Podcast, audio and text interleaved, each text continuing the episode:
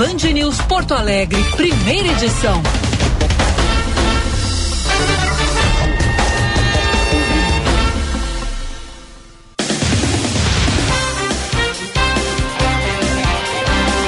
Nove horas 27 minutos, bom dia, bom dia. Estamos iniciando o Band News Porto Alegre, primeira edição desta quinta-feira. Hoje é dia 13 de abril de 2023. Chuva no Rio Grande do Sul no dia de hoje. Nós vamos juntos até às 11 horas da manhã, aqui no FM 99,3, também pelos aplicativos Band Rádios e Band Play além, é claro, da nossa live no YouTube, ali no canal Band RS. Acessa lá, participa pela live também pelo nosso WhatsApp, que é o 51 998730993. Jean Costa, aqui ao meu lado? Não, ainda não. Jean Costa tá chegando. Tá tá atrasado, né? Vai ter corneta, vai ter corneta no ar. Jean Costa que tá aí desde as 6 horas da manhã e até agora não veio ao estúdio da Band News FM porque o programa já está no ar. Alô, senhor Gia Costa. Programa no ar, 928. Vamos juntos aqui na Band News FM. O Gia Costa, assim que chegar ao estúdio, vai ler os recados que chegam pelo nosso WhatsApp. Eu leio os recados que chegam pela live. Abraço ali pro João Souza, like um cravado. Bom dia e bom programa. Estamos por aqui. Abraços. Malu Gessel, olá, olá, amigos do primeira edição. Bom dia. Ótimo programa para nós. Já no aguardo. Malu que mandou o terceiro like de hoje. Aqui, agora sim, ao meu lado, o senhor Gia Costa. Muito bom dia, Gia. Tudo certo? Olha, bom dia. Ele tá ofegante, veio correndo. É, tava gravando agora com o pessoal ali do ah, Cimer sobre essa paralisação, né? A continuidade da, da greve, por assim dizer, né? Não é bem greve, mas a paralisação de serviços não essenciais voltados à saúde seguirá até no dia 2 de maio. Daqui a pouquinho eu, tra eu, trarei mais detalhes aqui sobre estes fatos. O governo do estado também já se posicionou. Agora a gente aguarda o IP Saúde em relação a esta situação, né? Se, se manifestará ou não sobre os fatos. Cobrei uma resposta aqui por parte do IP quanto a esta continuidade sobre a falta de ou então medidas que não foram implementadas até o presente momento. Esses e outros destaques, é claro, ao longo aqui da programação do Band News Porto Alegre, primeira edição. E essa chuva, hein, Gia Costa? Ontem a máxima foi de 34 graus em Porto Alegre e hoje vai ficar aí por volta dos 22. Olha a diferença, hein? Haja saúde. Ah, eu gosto bastante, né? O clima ameno, é, chuvinha é. junto e olha, é bom. É eu gosto, eu gosto bastante desse clima. Tem ouvintes que mandaram mensagem há pouco pra gente também falando sobre essas temperaturas mais agradáveis. É, o caso da Ironi mandou mensagem mais cedo. Bom dia, Giba. É, finalmente, uma temperatura mais amena. Um abraço. O nosso querido Antônio também voltou, é, voltou que eu, eu vi, eu li ele dizendo aqui, e o outono voltou do feriado. Bom dia, bom dia, e seguimos rumo ao 21 de abril. O Antônio também está sempre com a gente. É, né? O, o, o, o outono fez feriadão. Emendou aí a segunda e a terça, e a quarta foi aparecer só na quinta-feira. E semana que vem, semana que vem não é, semana que vem, sexta-feira da semana que vem, dia 21 de abril, mais um feriadinho, né? Com o. É Tiradentes, né? 21 de abril. Estará de folga? Eu não sei, não olhei a escala ainda, mas é, tu folgou no, no na sexta-feira santa, né? Vamos pois ver é. se a próxima sexta-feira aí eu pego uma uma folguinha, né? É. é, sempre tem esse rodízio, né, pelas manhãs aqui, então a tendência é de que esse seja. Não, não teremos a dupla. Quinta-feira será pro, provavelmente a penúltima da dupla Jean e Gilberto, né? Mas pode a dupla ter, sertaneja. Mas a folga pode ser pra Duda, pode ser pro Vicente. Pois tem é. outras pessoas que podem ganhar. Então talvez estejamos nós dois de novo. É, mas aí, tem a, mas aí tem a possibilidade de não, se for o Vicente, né? É, é. Aí eu passo pra tarde, vem a Duda é depois verdade. no horário meio integrado. É verdade. As nossas é, escalas, é, né, da O rotina. jornalista, ele tem que estar tá acostumado a trabalhar no feriado, não adianta. Exato, e eu só penso nela, né, Giba? As férias. As férias, faltam 50 e poucos dias, eu acho que eu até É perdi mesmo? as contas, estou aqui, ó, quase emocionado. Depois de bons anos aí sem férias, eu vou lembrando Quanto bons tempo? anos. Qual- qual- qual ah, vai, faz- vai fazer quatro anos, mas lembrando que não que eu não trabalhei apenas na Band nesse período, né? Ah, então, sim, foi trocando. Aí quando chegava o período de chegava férias da período, empresa eu anterior, ia pra outra. mudava, né? E aí Faz parte um da ano. vida. Claro, claro. Mas é bom, tu vai ver. Nossa. Ah, eu, vejo eu hora. sou o maior tirador de férias da Band News FM, né? Eu, eu diria que do. Rio Grande do Sul. Diria que do. Rio Grande do Sul. Pode ser, pode ser. Eu, inclusive, agora, já a partir de abril, eu tenho mais 30 dias de férias para tirar se eu quiser. Rapaz. Porque eu tirei as minhas anteriores, porque elas venceriam agora na virada do mês. Mas eu não vou tirar agora, né? Recém tirei. Então vou ainda seguir é, trabalhando, porque tô, tô com aquele gás, não acabou ainda. Eu sei que o teu já tá no, no- na, na, na- na contagem regressiva. O meu, né? ele tá numa. Eu acho que ele tá Uma numa bateria. Eu já. peguei uma bateria emprestada do, do período que eu, que eu nem tive ainda de, de retorno, Olha né? aí. Mas, mas a gente tá, tá, tá mantendo. é, temos que manter né, o noticiário sempre bem informado aqui no nosso núcleo de rádios, TV Claro. também, já que é aquela modalidade severina implementada, né? Faz os Sim. E então a gente vai mantendo, vai tocando por aqui. Agora o pessoal até brincando com os nossos ouvintes, espectadores, os corneteiros de plantão, né? Falando sobre o atraso. É, tava gravando agora, como eu disse anteriormente, com o pessoal do IP. Daqui a pouquinho a gente traz a fala por aqui a respeito do tema, né? É importante contextualizar. E ontem ainda tive a oportunidade de conhecer um ouvinte nosso. Um abraço aqui pro seu Sandro. É, tem estabelecimento comercial aqui no centro de Porto Alegre, próximo à Orla. Estava falando justamente sobre essas questões ah, do IP, visto que a esposa dele é credenciada e vem se incomodando com essas dificuldades implementadas, né? Por conta dos valores, por conta também da falta de responsabilidade de algumas partes e que ela faz parte desse núcleo que só irá atender as emergências, né, Giba? Situações não emergenciais e consultas estão suspensas por enquanto até que tenha uma definição sobre este fato, que vai se estender até dia 2 de maio, mas particularmente falando, ah, particularmente vendo essa situação, acho que o governo do estado apresenta uma proposta e o desfecho ocorre antes desta data. Sim. Resta saber o que, será apresentado, né? Em seguida a gente fala mais sobre o IP Saúde. Sabe quem vai estar de folga na sexta-feira?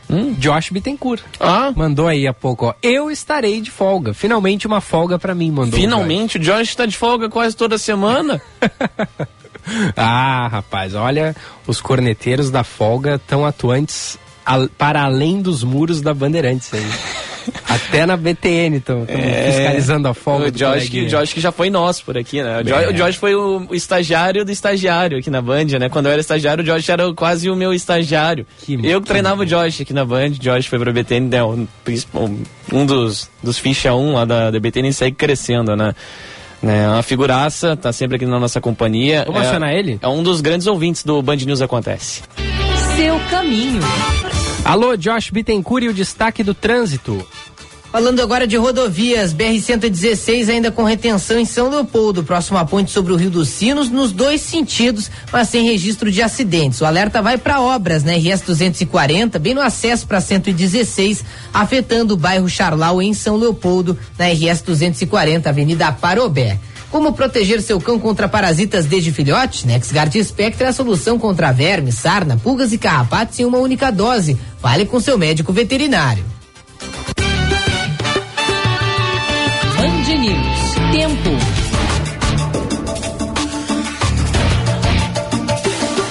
Esta quinta-feira amanhece com chuva em grande parte do Rio Grande do Sul.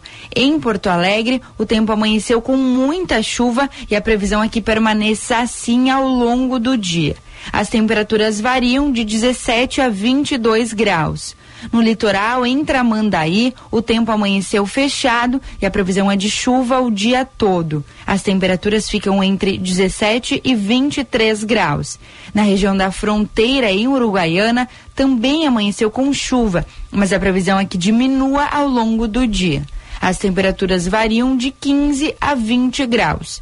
Na Serra, em Gramado, o céu amanheceu com sol, mas são previstas pancadas de chuva à tarde e à noite, com temperaturas máximas chegando aos 18 graus. Na Central Band de Meteorologia, Érica Garda. 9h36, obrigado, Érica. A, a, aviso que não, é, em algum momento, até 11h30 da manhã, terei que me ausentar aqui, viu, Jacosta? Ah, pois é, Que conta aí nossa- pra gente o porquê. Nossa colega Gabriela Dias mandou ali no grupo que até 11h30 da manhã tem um pessoal do Senac fazendo massagens numa das salinhas ali da, da frente da redação. Tem sete profissionais disponíveis. Quem quiser é só subir ali.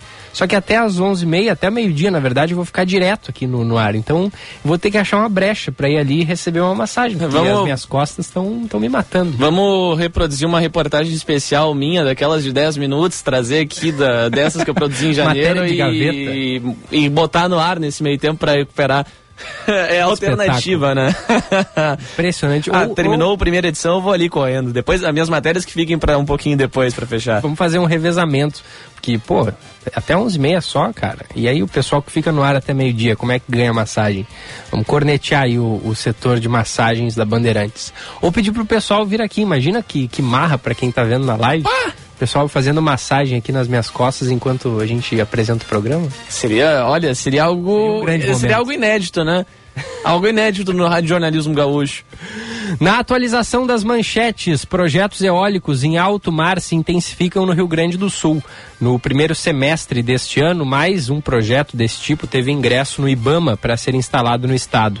Atualmente são 22. Além disso, a confirmação do acordo entre Petrobras e a Equinor busca viabilizar sete usinas no país, duas delas na costa gaúcha. O Bolsa Família de Abril começa a ser pago nesta sexta-feira. Famílias com crianças de até 6 anos na escola recebem 150 reais por cada filho. Em junho começam a ser pagos os adicionais por filhos entre 7 e 18 anos que estiverem na escola e para gestantes. Ao menos 20 milhões de famílias brasileiras devem receber o benefício de 600 reais.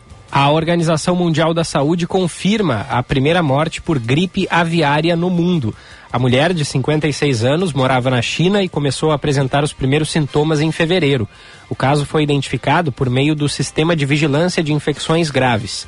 Segundo a OMS, três casos de gripe aviária foram identificados em humanos no mundo, todos eles na China. São 9 horas e 39 minutos. Os ouvintes participam pelo nosso WhatsApp 51998730993 e também pela live ali no nosso canal no YouTube. A Neuza Mocelinho, João Souza, Malu Gessel, o pessoal ligadinho ali com a gente. Quando entrar na live, aproveita e deixa um like. É importante. E também se inscreve ali no canal e ative as notificações. Gia Costa, é, tivemos ontem o governo do estado anunciando a contratação né, de mais é, 1.700 brigadianos em caráter de horas extras. Esse efetivo vai atuar para no, no monitoramento, né, na segurança das escolas. A gente vai trazer aqui a informação da Eduardo Oliveira, porque é uma crescente, né? Inclusive falávamos ontem aqui que várias escolas de Porto Alegre é, amanheceram com ontem, né, com um efetivo da Brigada Militar ali na frente. Hoje passei pelas mesmas escolas e não vi efetivo da Brigada Militar. Vamos ver como é que vai ser a partir dessa desse anúncio, né, de, de, de horas extras disponíveis para os policiais. Vamos acionar então a Eduarda que tem mais informações para gente. O governador Eduardo Leite anunciou a contratação por horas extras de mais efetivo da Brigada Militar. O chamamento vai significar pelo menos 1.700 policiais a mais nas ruas de todo o Rio Grande do Sul. A expectativa é garantir maior presença de brigadianos nas patrulhas escolares.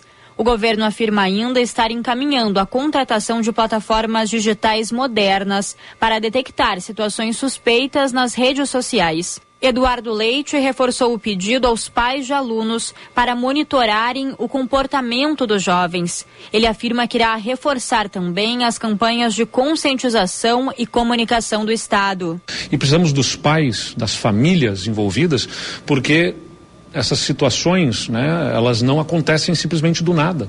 Uh, observar o comportamento dos seus filhos, ver com quem estão conversando, o que, que estão acessando na internet, o que, que estão nos seus quartos, nas suas mochilas, uh, uh, carregando, portando. É importante que os pais estejam muito próximos dos, dos filhos também. Essa mobilização, nós vamos intensificar comunicação uh, social para podermos ter toda a mobilização da sociedade. O Estado estará com maior presença junto às escolas. A gente precisa também da mobilização da sociedade para que a gente possa sempre garantir a segurança. O governo do Estado garantiu ainda que todos aqueles que fizerem ameaças falsas com o objetivo de disseminar o caos serão punidos. O secretário de Segurança, Sandro Caron, destaca que quem receber esse tipo de mensagem denuncie através dos canais oficiais de segurança. E muito importante, não compartilhem esse tipo de mensagem. Toda a situação que chega, ela é verificada, é objeto de investigação. Nós não subestimamos nenhum dado que chegue. Nós temos, infelizmente, aí a gente faz um apelo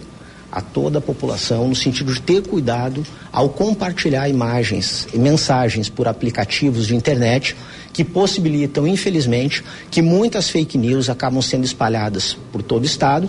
Então, isso aumenta o trabalho das forças de segurança, porque, paralelo às situações em que haja efetivamente uma necessidade de ação, nós temos que trabalhar também checando. Então, é pedir ao cidadão que receba algum tipo de mensagem dessas, que busque o 181, o disque denúncia da secretaria, ou que ligue para o 190 passando esse dado, mas que evite compartilhar essas mensagens. O anúncio foi feito no Palácio Piratini após uma reunião do governo com as secretarias de Educação e de Segurança.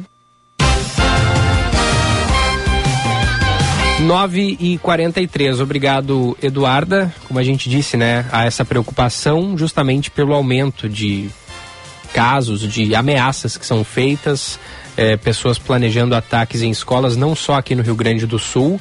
Tivemos aquele caso do adolescente de 14 anos, né, lá de Maquiné, que estava planejando também um ataque à escola no município. Inclusive, os pais dele foram indiciados, né, Jacó? Exatamente, Gilberto. A justiça decretou a prisão preventiva dos pais deste adolescente de 14 anos apreendido na terça-feira por suspeita de planejar um possível ataque em uma escola de Maquiné aqui no litoral norte do estado. Os pais deste jovem vão responder por apologia ao nazismo, também associação criminosa e até mesmo corrupção de menores. Já o adolescente foi encaminhado à fase durante a operação realizada em caráter considerado emergencial, visto que foi praticada à noite é um ato considerado, portanto, da Polícia Civil, Brigada Militar como incomum esse tipo de operação ser deflagrada no turno noturno, é, com o perdão é, da semelhança nas palavras. Durante essa operação, lembrando que foram apreendidos armas falsas, facas, roupas camufladas, além de bandeiras e fotos de Adolf Hitler e Benito Mussolini. A investigação ainda, Gilberto, aponta que uma dessas bandeiras teria sido um presente de pai para filho. Segundo a Prefeitura de Maquiné, conversei com o prefeito hoje pela manhã, as aulas que foram suspensas na quarta-feira foram retomadas no começo do dia. Algumas das escolas retorna, retornarão com as atividades somente no turno da tarde. Que ser humano, hein? Que está sendo formado esse jovem de 14 anos, com pai e mãe assim, né? Pai dando uma bandeira do nazismo de presente para o filho. Que, que, que, base, que formação de caráter. A gente é, pede aí para os pais ficarem atentos, mas nesse caso, né, os pais são próprio, os próprios incentivadores desse desse rapaz. É, chegaram algumas mensagens também pedindo dos ouvintes, né, de tamanha indignação, pedindo é, maior responsabilização também para o adolescente. É, Só que, né, o que diz a lei é que os menores de idade são encaminhados à fase, enfim, é, mas sim, prisão para os pais dele. E, e, e todo o olhar voltado para que esse ser humano que está sendo formado, esse adolescente de 14 anos, possa né, é, não, não levar aos atos esses ensinamentos que, que veio recebendo, né? Porque a casa estava tomada de, de, de, objetos e, e, e, e bandeiras que, que, que, fazem alusão a esse. Alusão não, né? Que são, de fato, é, é, fazem essa referência ao nazismo e ao, e ao fascismo. É muito triste que isso esteja acontecendo e, e é preciso se pensar em uma maneira de frear esse, esse avanço. E não tinha como não saber, os pais não saberem disso, né, Giba? Não, claro que não. Eles, eles é que estavam incentivando, né? É. Que, que, que, que coisa lamentável, né? Vamos seguindo, 9 horas e 46 minutos. Temos hoje o segundo dia do Gramado Summit 2023. Começou ontem, vai até amanhã. O Eduardo Carvalho está em Gramado e traz pra gente as informações deste segundo dia. Alô, Eduardo Carvalho, bom dia. Muito bom dia, Gilberto, Jean, bom dia a todos que nos acompanham. A equipe da Band segue aqui em Gramado, acompanhando mais um dia da sexta edição da Gramado Summit. Gilberto, Jean, é muita coisa para ver por aqui. Ontem a gente já deu uma circulada pela feira e agora a gente está se dedicando um pouco mais a cada um dos palcos que trazem conteúdo simultâneo. São sete. Um deles, que é uma das novidades para esse ano, é o palco Saúde, que é promovido pela IJA Saúde. E a gente vai conversar agora com o CEO da IJA, o Michael Parno, que vai explicar um pouco para gente qual que é a ideia desse esse palco aqui e o que, que eles buscam trazer para os visitantes da feira nesse espaço bem interessante aqui da Gramado Summit. Cio, obrigado por falar com a gente, um bom dia. É, a gente está acompanhando agora uma palestra sobre a importância da saúde no ambiente de trabalho. Ao longo dos três dias, o que, que vocês querem trazer aqui na feira através desse palco e também da participação da IG Saúde? Primeiramente, bom dia a todos que estão nos ouvindo aí na, na Band. Obrigado pelo convite, obrigado pela, pela entrevista aqui. A nossa ideia com o Palco Saúde não é trazer conteúdo técnico sobre saúde, então não é um conteúdo para profissionais profissionais de saúde, para médicos, fisioterapeutas, nutricionistas, é público em geral. A gente sabe muito pouco sobre saúde. O, nosso, o nome do nosso palco é Repensando a Saúde. A gente precisa ter um olhar com um cuidado maior e integrativo porque é saúde. Então a gente vai falar de saúde mental, saúde nutricional, qualidade do sono, saúde social, saúde física e saúde financeira, que são vários pontos que compõem o que é saúde, o que é bem-estar. A gente quer sair da seara onde saúde é muito mais do que, do que não ter doenças. Saúde não é ausência de doenças, saúde é bem-estar é qualidade de vida. Uma pessoa que nasce com alguma condição como diabetes ou alguma doença já mais grave, ela pode ter qualidade de vida, ela pode ter bem-estar através dos hábitos que ela tem. E o que a gente quer mostrar aqui é que é possível, aos poucos, a gente tendo essa mudança de consciência e ter melhores comportamentos para ter mais longevidade e qualidade de vida. E a gente fala muito de inovação aqui na Gramado Summit. Inovação e saúde tem sempre andado lado a lado, né? Tem tudo a ver. Ontem eu trouxe uma, uma palestra aqui falando justamente sobre da saúde, que mescla tecnologia, mas com, com, com comportamentos ancestrais, que é caminhar mais, se alimentar mais a base de plantas, frutas, que é o famoso descarcar, descascar mais e desembalar menos, é estar tá mais com as pessoas que a gente gosta, beber moderadamente. Então tudo isso vai ajudar a gente a ter mais longevidade. Então a tecnologia é um, é um apoio, mas a base de tudo é a humanização da saúde. Daqui a pouquinho às 10 e meia tu vai participar de uma palestra no palco principal. O que, que o pessoal vai poder acompanhar por lá? Exato, lá eu vou contar uma história. É, um dos nossos produtos, em parceria com a Pfizer, inclusive, o check-up ginecológico e ele é focado em reduzir a mortalidade por câncer de mama, colo de útero e ovário. E eu vou contar uma história de três pessoas próximas que eu perdi nessa luta contra o câncer, que se existisse o produto da Ídia já há 5, 10, 15 anos atrás, talvez pudesse mudar essa realidade. Então vou contar uma história uh, linkando um pouco desse produto sobre as vidas que eu não salvei. Perfeito. Obrigado, Michael, por falar com a gente. Com o Gilberto Gia aqui, a palavra do CEO da Ija Saúde, Michael Parnell, ele que é o responsável por um dos sete palcos simultâneos aqui da feira e daqui a pouco fala também no palco principal. A gente volta ao longo da programação da Band News com mais informações, lembrando que nossa cobertura é em nome de Severo Romero, Planos de Saúde e Seguro de Vida e Instituto Assinando Mentes, assinando talentos da quebrada para o mundo. Gilberto, Jean. Valeu, valeu Eduardo. Em seguida ele está de volta então, 9 e 49 Ontem o governador Eduardo Leite participou né, da, import, da, da da abertura do Gramado Summit e destacou a importância de Rio Grande do Sul estar cada vez mais inserido nessa rota de inovação, tanto no país como também no mundo. Fala aí, Eduardo Oliveira. Chegando em sua sexta edição, o Gramado Summit desse ano conta com inovações. Uma delas é o palco voltado para aproximar novas tecnologias e a gestão das cidades.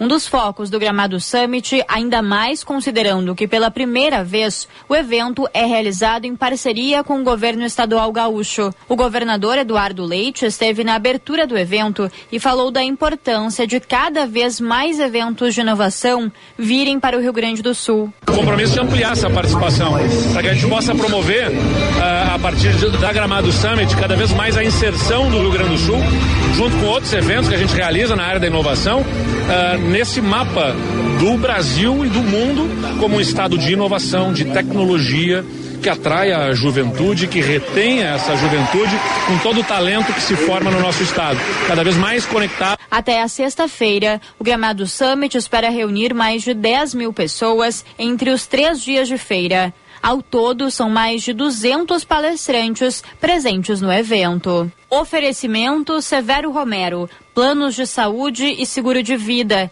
Instituto Acendendo Mentes, acendendo talentos da quebrada para o mundo. Valeu, Eduarda. 9 e 51 E o IP Saúde, hein, Jacosta? que segue com a paralisação das atividades, né, Gilberto? Os médicos credenciados, portanto, seguem com esta medida. Os médicos vinculados ao Instituto de Assistência à Saúde do Serviço, dos Servidores Públicos do Rio Grande do Sul, que decidiram com essa continuação até dia 2 de maio. Decisão tomada ontem à noite, após uma assembleia realizada pela categoria na sede do Sindicato Médico do Rio Grande do Sul, o CIMERS. Consultas e procedimentos não urgentes foram suspensos pelos profissionais vinculados ao IP. Aquelas questões mais graves serão atendidas. Eu conversei com o presidente do Sindicato Médico do Rio Grande do Sul, Marcos Rovinski, que alegou que a proposta de reajuste dos honorários médicos, no caso de hospitalares, sequer foi apresentada pelo governo gaúcho durante a tarde. O governo do estado se reuniu com representantes do sindicato, além de outras eh, representantes de entidades. Vamos acompanhar a fala do presidente do Simers. Existe a necessidade de reformulação do IP, no entanto, em nenhum momento, eh, na reunião com o chefe da Casa Civil, foi falado em quantificação de valores aos médicos credenciados pelo IP Saúde. Dessa forma, a categoria, no sentido de pressionar o governo para uma resposta rápida, decidiu pela manutenção da paralisação as consultas e procedimentos eletivos, mantendo, no entanto, o atendimento de urgência e emergência. Antes da decisão dos, dos, dos médicos vinculados ao IP Saúde, o governador Eduardo Leite apresentou durante a tarde um diagnóstico financeiro sobre o IP. A gente acompanha a partir de agora o relato, ele que bate bastante na tecla do déficit, né, envolvendo este serviço aqui no Rio Grande do Sul. Acompanhamos a fala a adesão e permanência ao plano passou a ser facultativa há quase 20 anos. Isso gera um desafio para o Estado. Porque quando todo mundo é obrigado a contribuir, bom, então isso gera uma receita e nem todo mundo está usando. Agora não é mais o caso. Né? Já, já, já há duas décadas quase não é assim. A elevada faixa etária é um componente de maior demanda. Ou seja, o nosso plano de saúde tem um valor de contribuição mais baixo de mercado e um uso maior pelos nossos segurados que os outros planos têm. Ticket médio muito inferior, é a questão do valor de contribuição, o déficit de 2022 em 440 milhões, déficit mensal em média 36 milhões, 250 milhões o valor acima dos 60 dias de pagamento, o que pode ser considerado dívida, portanto, na medida em que extrapola o prazo contratual de pagamento. Então, o que a gente traz aqui, né, é a vocês, a toda a sociedade gaúcha, através da imprensa e em especial aos nossos deputados, para começarmos esse debate, é que a gente precisa projetar um instituto para o futuro, com sustentabilidade financeira e assim poder melhorar os serviços, prover melhores serviços.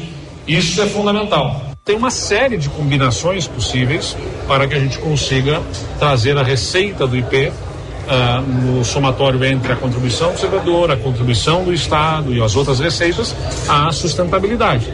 E é nessa calibragem que podem ter diversas visões. Não tenho dúvida, se a gente abrir essas discussões dentro do governo, já tem diversos uh, debates que nós fizemos sobre a melhor fórmula, porque se você chama simplesmente na forma de contribuição da alíquota, você pode acabar afastando maiores salários, porque vão ficar completamente uh, inadequados ao preço que o mercado oferece. E aí você afasta afasta maiores salários, mas se você fizer um valor nominal, nos baixos salários acaba ficando especialmente mais pesado.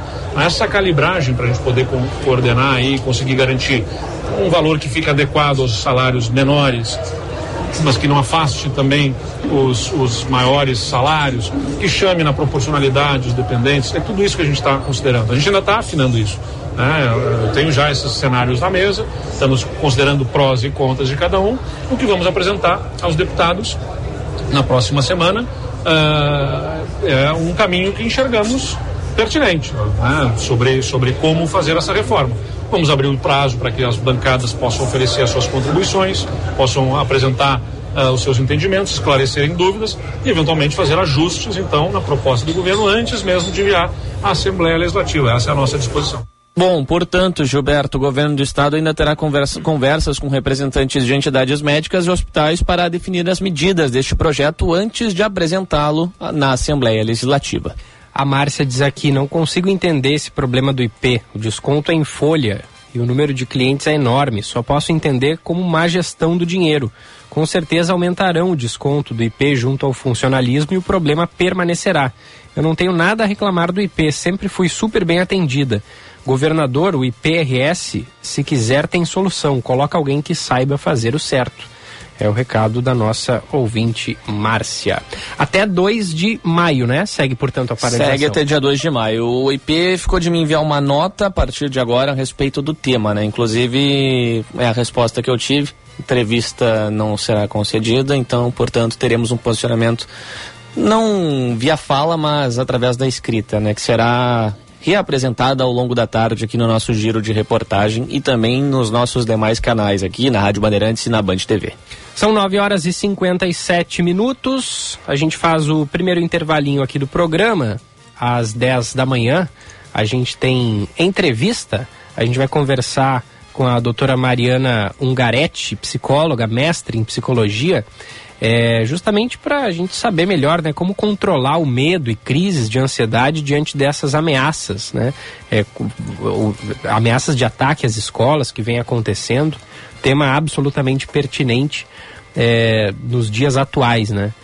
Deveria ser sempre, né? Essas questões de, de saúde mental, de, de, de psicologia, é, é, mas infelizmente ainda há muito preconceito, né? Muito se foi Exato. tratado como coisa de louco buscar psicólogo, enfim, é algo que, que tem que ser mudado, né? A gente tem que dar, normalizar mais é, esse acompanhamento psicológico. Tu sabe que isso vem a calhar com uma situação que eu vi ontem à noite, o nosso colega do esporte, o João Batista Filho, informando que o Inter contratou né, um profissional da área para atuar ah, junto sim. ao clube. E esse é um ponto extremamente interessante também, porque o Inter chegou a elaborar no, em 2020 um departamento voltado à psicologia e aí com a pandemia foi o primeiro corte, né? Uhum. Primeiro corte para eh, enxugar gastos, acabou sendo a área psico, da, da, psicologia. Chamar atenção essa falta de investimento que tu traz, não apenas no nosso dia a dia, mas também questões que envolvem alto rendimento, né, Giba? Ah, a gente sabe dúvida. que é crucial, independente do setor, ter esse suporte psicológico e, claro, a gente bate nessa tecla né, da importância. Então a gente vai ao intervalo e já volta. Band News FM, temperatura. Oferecimento Cindy Lojas Porto Alegre. Inspiração para transformar o varejo. 19 graus, 3 décimos. Quem é associado do Cindy Lojas Porto Alegre tem plano de saúde a partir de R$ reais por mês. É o melhor custo-benefício para empresários, familiares e funcionários com os planos Unimed, CCG e Poaclin. Quer saber mais? Acesse o site cindylojaspoa.com.br. Cindy Lojas Porto Alegre, a melhor solução para o teu negócio.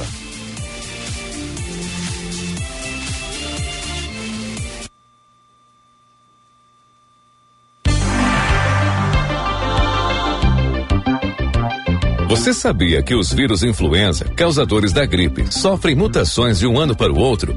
Então não perca tempo e faça já sua vacina. Seu cuidado hoje protege você e quem você ama o ano inteiro. Nas clínicas e vacinas Unimed, você tem toda a qualidade e segurança que precisa para imunizar toda a família.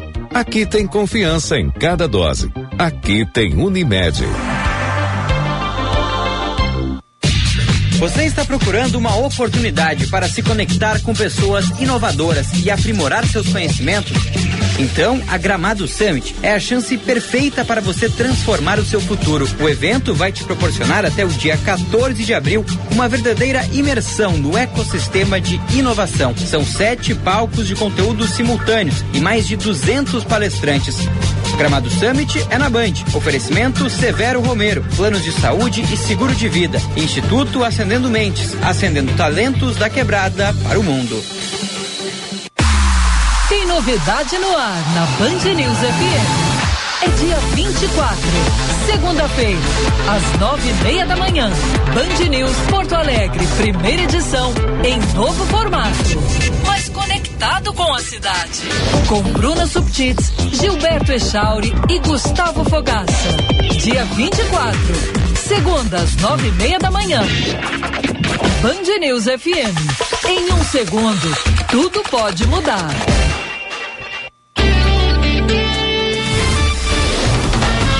Você está ouvindo Band News Porto Alegre, primeira edição.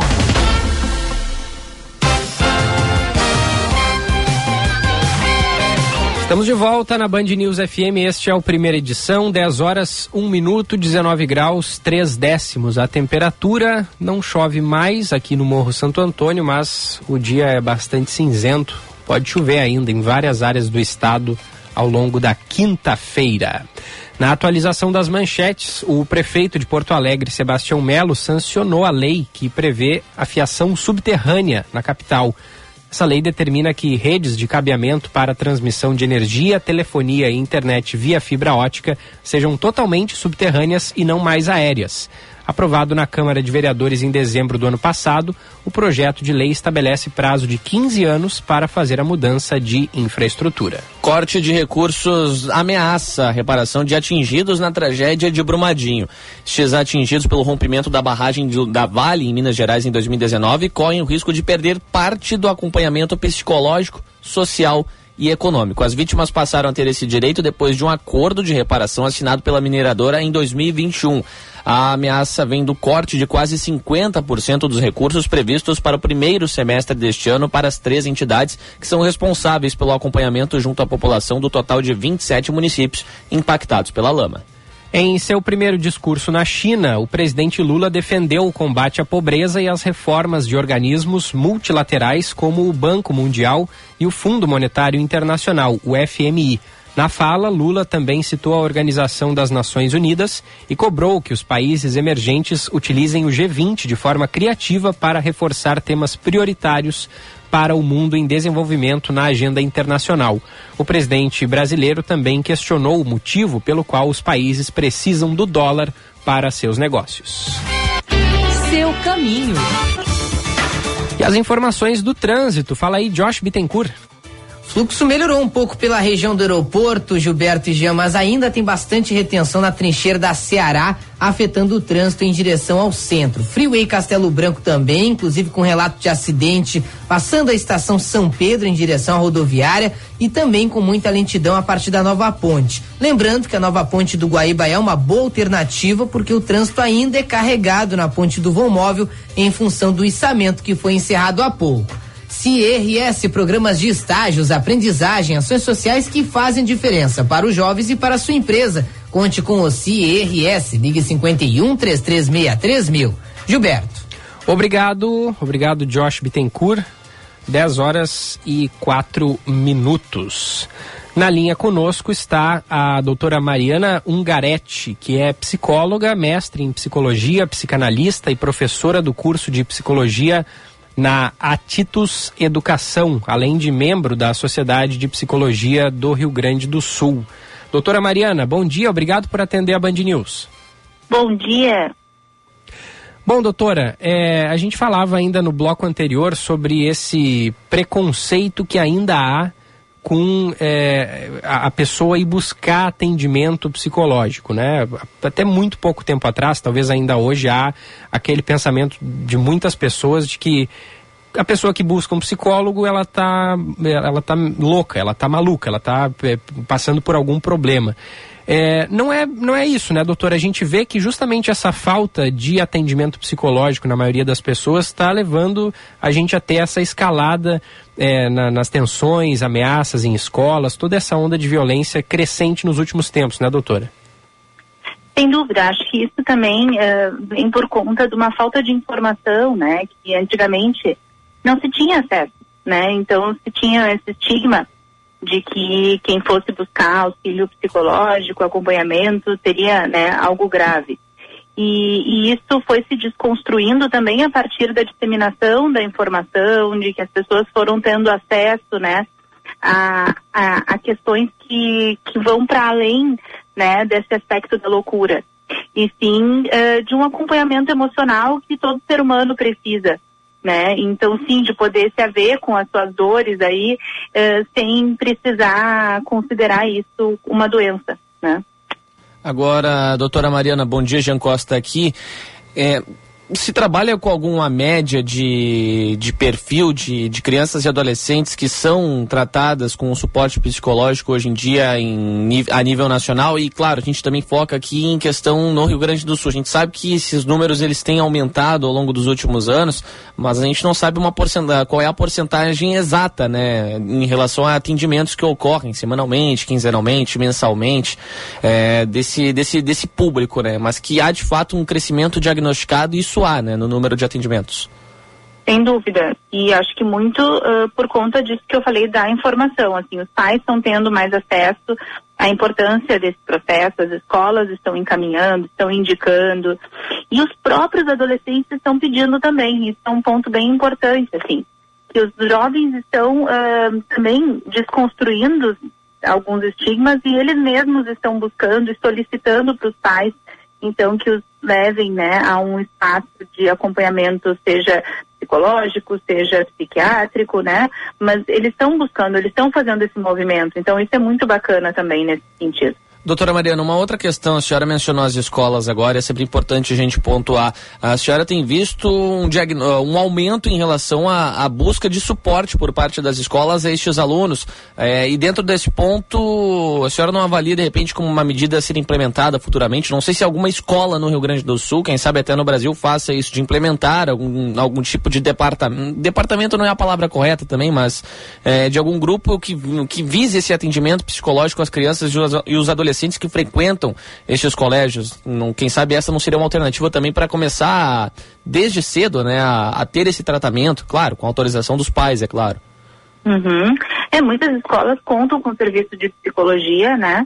Uh, e isso é um acompanhamento uh, muito rico, assim, várias escolas contam com isso, mas infelizmente nem todas, porque tem toda uma questão, né, de custo e de estrutura que contempla, né? Uhum. A gente sabe. Mas sim, as escolas, elas, uh, muitas têm esse serviço e as que não têm, muitas vezes uh, têm parcerias com instituições, né? Com uh, clínicas que elas podem fazer a indicação quando identificam necessidade.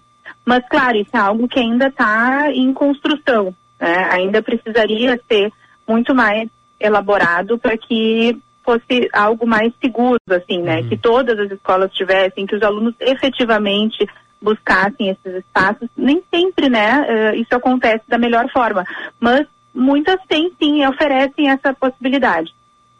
Doutora, em meio a esse aumento né, de ameaças e, e, e, é natural que as pessoas fiquem com muito medo, pais de mandarem seus filhos para as escolas, as crianças né, de irem para aula, como que se controla esse medo e essas crises de ansiedade que são geradas a partir dessas ameaças, hein, doutora?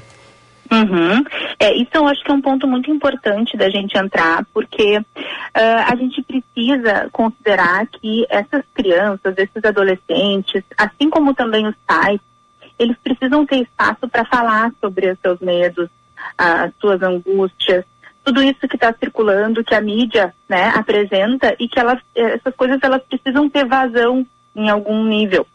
Né? Muitas vezes, uh, talvez os pais ou uh, as escolas se preocupem em né, deixar quieto a situação, né, uh, não, não, não trazer né, para o diálogo.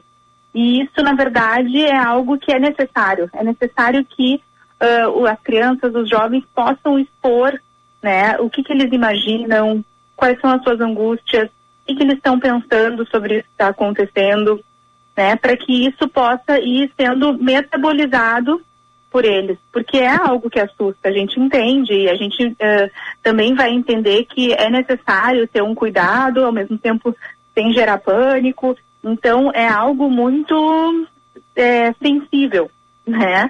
Mas a gente precisa abrir espaço tanto nas escolas quanto em casa para que essas temáticas sejam faladas, para que os jovens, crianças e inclusive os familiares possam verbalizar o que, que eles estão sentindo, que, que eles imaginam, e isso vai podendo trazer aos poucos uma segurança, né, de poder metabolizar essa preocupação meio que uma como uma via de mão dupla, né? Do caso as crianças é, ouvindo uh, os professores e a comunidade escolar no sentido de aprendizado, mas também a escola ouvindo as crianças, né? Para entender melhor as suas necessidades, né, doutor? Isso, abrindo espaço, rodas de conversa, sempre que tem uma situação assim mais extrema, né? A gente estava vivenciando até então também, por exemplo, a questão da pandemia, né? Uhum. É, sempre é indicado que há, existam espaços de discussão sobre aquele tema, porque aquilo uh, é traumático, né? A informação que chega, seja de uma pandemia, seja de um uh, risco de ataque numa escola, tudo isso, uh, o sujeito ele não, ele não sabe o que fazer com essas informações, porque são coisas que ele nunca viveu. Então ele precisa poder falar sobre, entender seus sentimentos, se sentir acolhido, se sentir escutado, porque assim ele vai poder lidar melhor né, com aquilo que ele está passando que ele nunca viveu. Agora, doutora, um outro ponto que eu quero tocar nessa situação, especialmente de relações entre pais e filhos. A gente está com esse caso agora chocante envolvendo o Maquinec no litoral norte do estado, que o jovem acabou sendo apreendido, né? Dentro de casa tinham armas falsas, facas, roupas camufladas, bandeiras, fotos que faziam apologia ao nazismo e ao fascismo. E uma dessas bandeiras teria sido um presente do pai para o próprio filho. É, os pais deles foram, desse, desse garoto de, de 14 anos foram presos, mas a minha pergunta é como é que a psicologia, em primeiro momento, avalia esse caso? E número dois, como é que se trata uma uma pessoa que nem essa, de 14 anos, que, é, poxa vida, é um adolescente, tem muito ainda pela frente, mas que com essa idade já, já compactua com, com, com ideias de uma mentalidade do, do passado que ainda tem seus requisitos, que é doentia, doutora. É, isso é bem complicado e hum, isso não, na verdade, não fica só nessa situação, né? A gente vê muito isso na população. Uh, crianças e adolescentes que vivem num contexto de violência em que eles aprendem em casa, uh, visualizam em casa uh, situações uh, de agressão, por exemplo, né? Então isso é uma questão bem complicada. A gente vai ter que pensar que essa essa criança ou esse adolescente ele vai precisar ter um suporte psicológico e uma estrutura de outras figuras de referência para poder se espelhar e quem sabe, né, reconstruir algumas formas de ver o mundo, de lidar com as questões, mas é um trabalho muito difícil, é um trabalho longo, que requer investimento de energia, financeiro, claro. Sempre isso vai se atravessar, né? E por, por ser uma questão social, né? Uh, os jovens, eles vão ser muitas vezes expostos a situações de violência, de agressão e, e de ideias colocadas pelos pais que são extremamente é, inadequadas, muitas vezes, né, uh, que agridem aquela criança, aquele adolescente, ainda que não só fisicamente, mas emocionalmente. Então, uh, a saída para isso, né, a gente lembrando sempre que é uma questão social que vai ter que, na verdade, né, ter, ter, teria que ter uma solução muito anterior, né, uma questão de base, mas pensando num caso em que as coisas já estão avançadas, é considerar que uma rede de apoio possa dar uma estrutura para esse jovem, para que ele possa repensar e ter um processo, um tratamento adequado eh, com outras figuras de referência. Doutora, como é que a senhora trabalha a questão da, da internet e, e, o uso dela de maneira descontrolada por parte das crianças e adolescentes? Porque a internet, sem dúvida, desempenha um papel é, importante né, nessa, nessa onda de violência e ameaças que a gente está tendo. Sim, representa e é algo que está sendo amplamente discutido, né, nas nas questões da psicologia e, e em vários âmbitos da, da, área da saúde também. Penso que tem várias questões que a gente pode pensar, né? Uh, tem um cuidado que é necessário que exista, né, por conta, por parte dos pais, uh, para, em alguma medida, tentar ter algum controle, principalmente com crianças e, e, adolescentes mais jovens, que têm mais acesso, né, ao que eles uh, mexem na internet. Então, isso é uma questão que a gente precisa sempre enfatizar, que os pais possam estar a par e, e limitar em alguma medida, né, o acesso desses filhos. Mas eu acho que também isso vai muito da forma com que essas crianças são instruídas, né?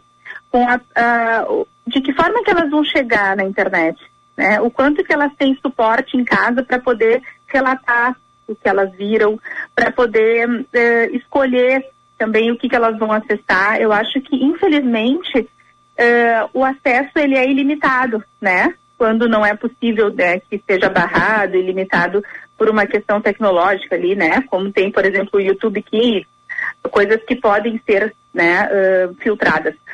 Mas quando não se tem essa possibilidade, acho que o principal é que essa criança, esse adolescente tenha espaço em casa e para poder construir dentro de si, né, uma forma de se proteger e poder compartilhar as coisas que ele está identificando, enxergando na internet. Mas com certeza é algo muito difícil e eu penso que é, é preciso que haja uma grande, um grande trabalho anterior em casa para quando essas crianças chegarem na internet elas poderem saber se defender do que aparece. Doutora, me permita dar uma fugidinha do tema voltado a crianças e adolescentes em relação com os pais. Agora há pouco eu estava falando aqui com o Gilberto no ar, dentro do Band News Porto Alegre, primeira edição, é, sobre uma questão envolvendo o âmbito esportivo. A gente sabe que a psicologia atua de diversas formas, em diferentes áreas, e um desses pontos envolve o esporte. É, o Internacional, em um determinado momento de 2020, eu estava citando aqui há pouco, que teve um departamento de psicologia implementado durante o ano, só que aí veio a pandemia e o Inter literalmente acabou com esse departamento. Agora contratou um profissional para atuar nessa área do esporte. Eu queria que a senhora explicasse as diferenças nesse modelo né, de, de, de, suporte, de suporte barra atendimento psicológico nessa, nessas modalidades, porque muitas vezes as pessoas também vêm com aquela história. Ah, mas o jogador ganha meio milhão por mês, ganha 100 mil, só que também há uma necessidade muito intensa, né, doutora Mariana, de, de, um, de um atendimento e de um suporte psicológico a esses atletas, não apenas do futebol, né, mas de todas essas modalidades que envolvem alto rendimento. Sem dúvida, na verdade, uh, é justamente fundamental que exista um profissional que esteja inteirado, né, do que está acontecendo naquele time, naquele espaço, naquele clube, porque é, são, são demandas muito específicas, né? Então, então assim, vai para além dos aspectos internos que a gente diz, né, das, das questões mais individuais, mas também situações em que vão surgindo dentro do espaço de competição, de que o atleta de alto rendimento ele vivencia, né? Então é muito necessário que tenha um acompanhamento constante e que esse psicólogo, esse profissional, ele possa estar lá dentro do texto, né? Podendo identificar as variáveis ali de dentro que circulam tanto entre as equipes quanto uh, enquanto instituição. A gente sabe o quanto as instituições vão ter conflitos e demandas e exigências para esses atletas. Então, isso é fundamental que o profissional possa estar acompanhando. Então, sim, é diferente né? Uh, o profissional que trabalha com o esporte, o psicólogo que, que vai para essa área, ele vai ter todo um, uh, vai estar por dentro de toda um, uma estrutura ali de dentro. E ele vai poder acompanhar e estar tá muitas vezes em loco, né? Podendo fazer um trabalho ali enquanto as coisas estão acontecendo muitas vezes, né? Então tem todo um processo assim muito específico de lidar com o atleta de alto rendimento, que, né, que tem uma, que é uma área muito mais ligada a, a uma técnica, né, que precisa ter ligada ao contexto. Uhum. uhum. Ô, doutora, voltando um pouquinho para a questão da, das escolas, é, quais são os sinais de alerta que podem indicar que uma criança está enfrentando é, dificuldades emocionais relacionadas a, a, a ameaças de ataques em escolas? Na verdade, assim, não tem uma regra, né? Porque cada criança é individual, vai ter as suas características, mas a gente precisa estar sempre atento ao que, que mudou. Se a criança teve uma alteração de comportamento, ela está mais agressiva ou ela está muito mais uh, reservada do que ela era, uh, a gente precisa é, observar esses detalhes, né? Nem sempre eles vão ser explícitos mas a gente precisa estar sempre cuidando o que, que mudou no comportamento que não é típico daquela criança e que não tem uma justificativa outra, claro, porque se a criança está passando por alguma questão uh, que se sabe específica, ela vai apresentar uma mudança de comportamento. Mas a gente precisa estar sempre atento àquilo que muda. Então, acho que esse é um ponto principal. E oferecer, como eu disse no início, um espaço de escuta, né? Porque muitas vezes as crianças elas são punidas somente, né? E elas e, e as coisas ficam assim sem ser faladas. Eu acho que a, a, grande questão aí é poder abrir espaço para escutar, para que essas crianças possam dizer o que se passa sem se sentir julgadas. Esse é um ponto importante. Uhum, uhum, certo, sem dúvida. É, bom, é, doutora é, Mariana Ungaretti, da, da minha parte é, era isso. Tem assim alguma, alguma questão que a senhora acha importante ressaltar que a gente a, acabou não perguntando? Olha, acho que sempre fica a recomendação, né, de que quem é, percebe que está passando por alguma dificuldade, isso não significa que esteja doente ou algo assim, mas que percebe que está é, tá tendo algum efeito emocional importante, assim, possa buscar tratamento, possa buscar um espaço de acompanhamento psicológico, porque uh, as coisas não se resolvem sozinhas né? Uh, então elas precisam ser trabalhadas para que elas não cresçam, para que elas não aumentem. Então a minha a minha assim uh, contribuição seria nesse sentido, assim, que pudesse uh, cada vez mais disseminar a importância do acompanhamento psicológico, que as pessoas possam se permitir buscar, né? Poder ter esse espaço para pensar suas questões, porque elas não vão se resolver sozinhas. Então, para que elas não aumentem, não piorem e isso não traga um prejuízo ainda maior na vida de cada um.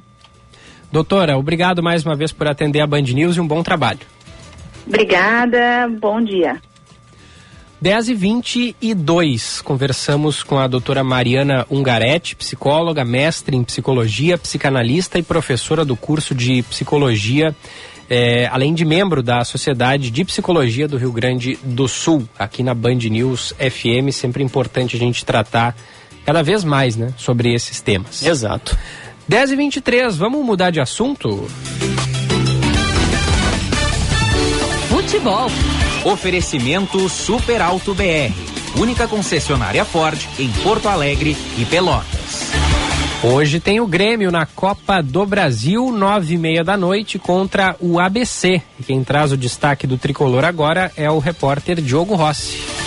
Para o duelo contra o ABC, o Grêmio está preservando Luiz Soares e Felipe Carbajo. Mesmo que seja a estreia do Grêmio na terceira fase da Copa do Brasil, a prioridade é o Campeonato Brasileiro. E a estreia contra o Santos no domingo, a partir das seis e meia da tarde, no Alfredo Jacone. A equipe gremista entrará em campo com modificações. No lugar de Carbajo, Lucas Silva. E no ataque, a grande dúvida: se Renato vai contar com Galdino ou Vina adiantado, ou então André Henrique, que foi contratado junto à equipe do Ercílio Luz. Há uma outra questão importante que a equipe do Grêmio tem que avaliar. É o nome de Natan no boletim informativo diário. Ele tem até às 7 horas da noite para ter o seu nome divulgado. O provável Grêmio tem Adriel, João Pedro, Bruno Alves, Kahneman e Diogo Barbosa. Vijaçante, Lucas Silva, Bitelo, Vina e Cristaldo e a dúvida no ataque entre Galdino ou Natan ou André Henrique. Informações do Grêmio com o repórter Diogo Rossi. E do lado vermelho, o Colorado estreia no próximo sábado do Campeonato Brasileiro contra o Fortaleza, fora de casa. Fala aí, Lucas Dias. O Internacional que vive um ambiente tenso e de crise, mesmo com a vitória por 2 a 1 contra o CSA na estreia colorada na terceira fase da Copa do Brasil ontem à noite no estádio Beira-Rio. A eliminação precoce nas semifinais do Campeonato Gaúcho, derrota no Clássico Grenal e o rendimento que não agradou até o momento nem os jogadores, a comissão técnica, a direção e, claro, muito menos menos os torcedores, fazem o Inter entrar em uma crise, principalmente uma crise técnica, mas é garantido pelas pessoas no clube que não há possibilidade do técnico Mano Menezes deixar o cargo. Isso nem é pensado neste momento pelo Departamento de Futebol Colorado, que se reuniu nas últimas horas e quer continuar o trabalho do jeito que está, mas acredita que tem que melhorar na parte técnica e o técnico Mano Menezes também confirmou essa informação ontem à noite na sua entrevista coletiva. Mas o Inter tem que virar a chave, pensar na estreia do Campeonato Brasileiro. No próximo sábado, 18h30, na Arena Castelão, contra a equipe do Fortaleza. Alan Patrick, que teve um estiramento no jogo contra o CSA, é dúvida. Maurício deve seguir de fora com uma lesão no quadril. E Mário Fernandes, liberado pelo departamento médico, já trabalhando com bola, deverá ser o substituto de Bustos, que segue no DM na lateral direita. O volante Rômulo, o atacante Gabriel Barros e o outro atacante Jean Dias, que foram apresentados hoje no CT Parque Gigante, devem ter seus nomes publicados no BID e ficarem à disposição do técnico Mano Menezes. Com as informações do Inter, falou o repórter Lucas Dias. Valeu, Lucas. Gia Costa, tá confiante pro jogo do Grêmio hoje? Não, o Grêmio vai sem o Soares, né, Giba? O Soares, se bem que o Soares está. O Soares está participando ativamente do, de gols do Grêmio, mas nos últimos jogos ele não marcou tanto, né? Deu mais assistências do que, do que outras coisas. Não, não estou é corneteando o Soares, mas é normal para um jogador de 36 anos, né? Mesmo sendo o Soares que tem essa redução. Dá uma desanimada é, quando ele não marca gol? Claro que dá. Mas acho que hoje o Grêmio vai ter um jogo difícil contra o ABC. É, eu espero algo semelhante ao que o Inter enfrentou, porque o Grêmio, mesmo tendo sido campeão gaúcho, não está jogando tudo isso como as pessoas estão apontando. E vai sem ser o principal jogador, tem mais desfocos, o Diogo Rossi trouxe ali. E tem essa preocupação, né? O Grêmio que vai viajar, viajou, volta agora direto para Caxias, porque enfrenta o Juventude, o Juventude enfrenta o Santos na, no, no Alfredo Jaconi, no estádio do Juventude, Juventude que anunciou o Nenê Ex-Vasco, é 41 o, anos. O vovozinho Nenê. Camisa do Juventude, inclusive por promoção. Ah, com numeração do, do Nenê, né? A camisa branca, 177 reais. Tinha por 77, mas era um pacote assim, ó, que estourou rapidamente. O Henrique Lete, nosso ex-colega de Band, que, de, de, que hoje trabalha no departamento de futebol do Juventude, na análise lá, o Lete tá, estudou para isso e está trabalhando com isso, além de ser jornalista no clube. É, me avisou, só que estourou muito rápido, né? E agora uhum. a promoção ela segue. Sócios ainda tem um outro descontinho. Eu não sou sócio do Juventude mais, né? Fui ali por um tempinho. Ah, já foste? Fui, fui. Apoiar os pequenos, né? Do Zequinha é. Do Zequinha, tu não era sócio do Zequinha? Não, não era. Mas, tu, tu mas eu, não, mas eu, eu, eu, mas eu te vi, tu, tu, tu chegaste aí em alguns ah, jogos fui, Eu fui em né? alguns jogos, fui no uhum. jogo do Juventude com o Zequinha agora, que teve pelo Gauchão, um jogo ruim pra caramba, meu xará, o Jean Irmer lá do Juventude fez o, fez o gol do Ju, deu a coincidência, foi expulso depois. Mas é uma situação legal, né? Investindo aí, tentando trazer esse no, tentando atrair nomes no uhum. mercado para compor essa campanha da Série B rumo à Série A uhum. de novo. Legal a medida e do lado do Internacional, enquanto o Dorival, Dorival Júnior tá livre no quase que são um Dorival Santos aqui, o Dorival Júnior tá livre no mercado, não te interessaria pro lugar do Mano Menezes. Não, não, eu, eu, eu gosto do Mano, acho que o Mano deu um, um é, ano passado ele foi muito bem e esse ano houve uma queda, mas daqui a pouquinho engrena e acho que o, ficar trocando muito de treinador não, não, não, sei se é benéfico, sabe? Eu, eu sou daqueles que tem que dar, dar sequência pro, pro trabalho do técnico. Eu não troco no Menezes, não. Acho ele um bom treinador, tá vivendo um mau momento, talvez, talvez o seu pior desde que chegou no Inter, mas não acho que seja suficiente para trocar o comando técnico, não.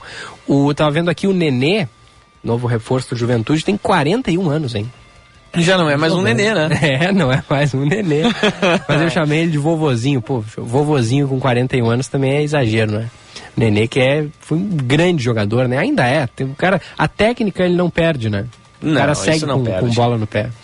Grande Nenê, jogou aí no, no São Paulo, jogou no Corinthians, Jogou na Europa também, né? Em vários times. Vasco no Flu, foi é. ídolo no Paris Saint-Germain. É ídolo lá, né? Exatamente. Até a chegada do Ibrahimovic e do Ibra barrar ele lá no clube depois. Abraço aos ouvintes que participam, o Tony Linhares, o Vander Goya também mandando mensagem. E abraço aí. No, no, nosso WhatsApp temos alguns recados aí? Temos, temos sim. O nosso ouvinte fiel aqui de todo dia, o Everton, mandou aqui que o legal vai ser quando os pais caírem na cadeia e, guri, e, e os guris, ele bota aqui, descobrirem que eles são nazistas num lugar onde mais de 70% dos encarcerados são negros. Creio que eles vão pensar duas vezes antes de dar uma bandeira nazista a uma criança. O Everton colocou por aqui o nosso ouvinte. É, a nossa ouvinte Eroni mandou mensagem mais cedo, perguntando se eu peguei no sono. Gostaria. clima tá bom, né, Eroni? Olha só, não sei se a Eroni é tá do tipo de pessoa que gosta de uma chuvinha, é, aquela falta um bolinho, né, Giba? Ah, um falta bolinho de chuva. Um bolinho de chuva agora literalmente cairia Nossa. bem. O pessoal do Sats não, não preparou hoje aqui, mas seria uma boa, né? Seria, Ah. seria uma ótima. Vamos seguindo com os destaques, mas já são 10 e meia, tá na hora da gente fazer o nosso intervalo. E a gente ainda tem mais um entrevistado no programa. Em seguida, aqui na Band News FM, a gente eh, realiza a nossa segunda entrevista do dia. 10h31, participe, 998-730993. Às 11 da manhã tem o segunda edição aqui na Band News. Já voltamos.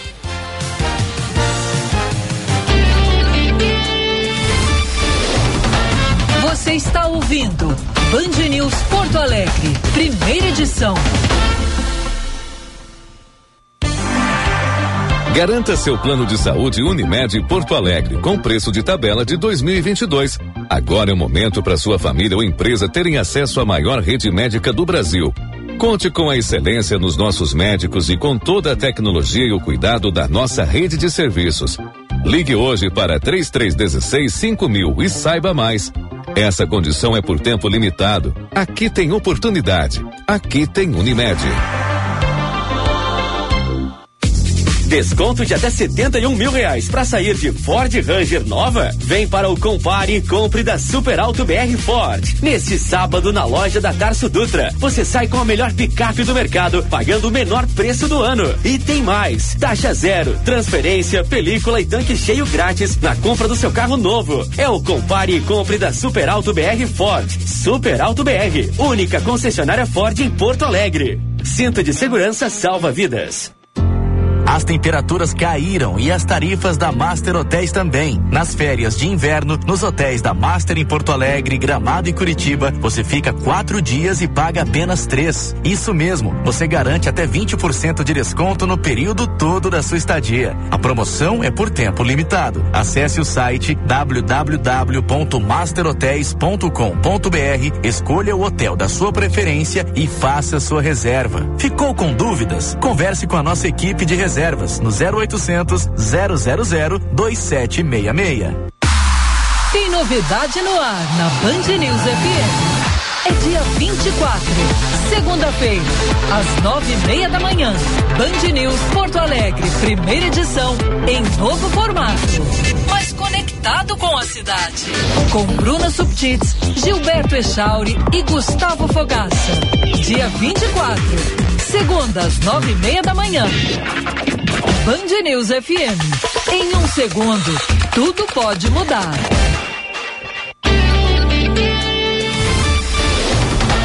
Você está ouvindo Band News Porto Alegre, primeira edição.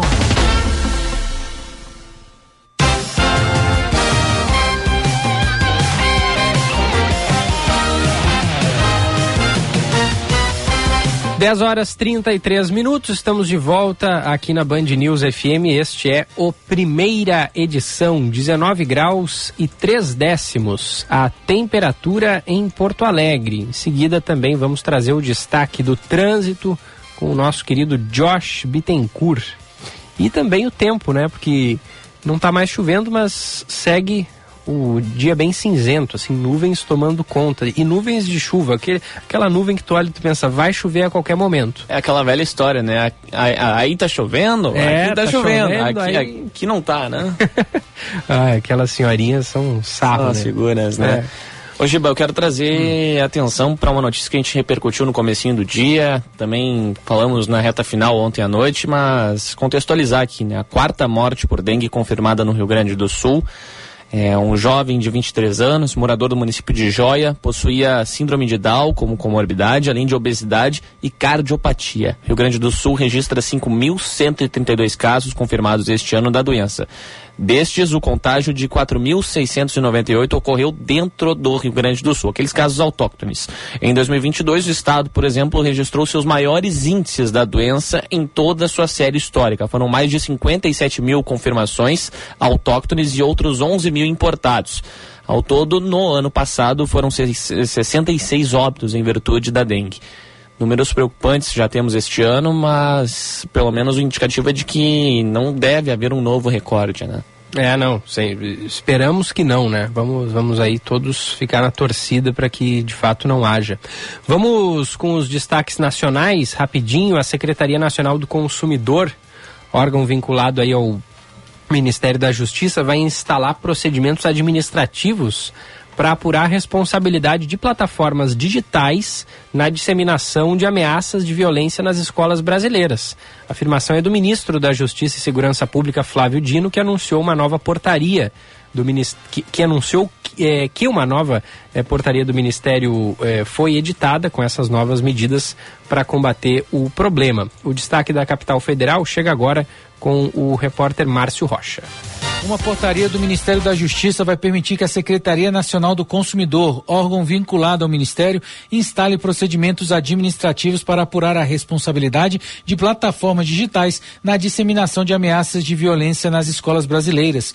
O ministro Flávio Dino afirmou que a medida também vai permitir que o governo trabalhe junto com delegacias de crimes cibernéticos estaduais para identificar apologia a ataques e as plataformas estão proibidas de aceitar novos perfis identificados como ameaçadores ameaçadores. O Ministério da Justiça também vai enviar aos governadores a sugestão para criar comitês estaduais de segurança nas escolas e que as empresas de tecnologia sejam obrigadas a repassar aos delegados de polícia dados que permitam a identificação do usuário para facilitar as investigações da autoridade policial. O ministro também determinou que as plataformas devem retirar o conteúdo considerado ilícito e que, se recusarem, podem ser suspensas. Flávio Dino afirmou que a portaria do governo é o primeiro passo para combater o problema e e foca nas empresas que, segundo ele, impulsionam conteúdo de ódio na internet. Que durante anos disseram que elas eram neutras e que, portanto, elas não eram responsáveis. São, porque essas empresas são prestadoras de serviço, eles selecionam o conteúdo que nós visualizamos,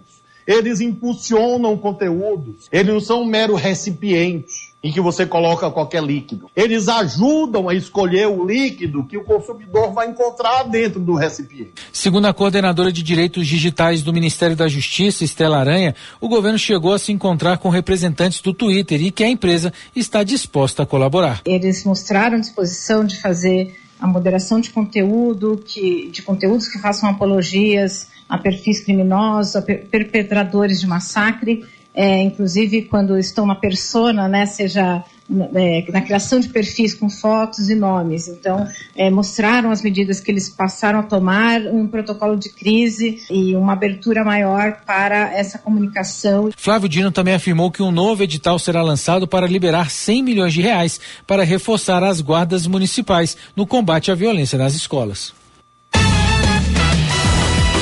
Valeu, Márcio. Ainda relacionado ao assunto também em Brasília, como parte da sequência de atos dos 100 dias do governo federal, o ministro da Educação, Camilo Santana, compareceu à Câmara dos Deputados e discutiu as políticas já adotadas no governo, falou também das propostas, das próximas atitudes que serão aplicadas, né, no, no sentido de violência nas escolas. Vamos com o Rafael Procópio.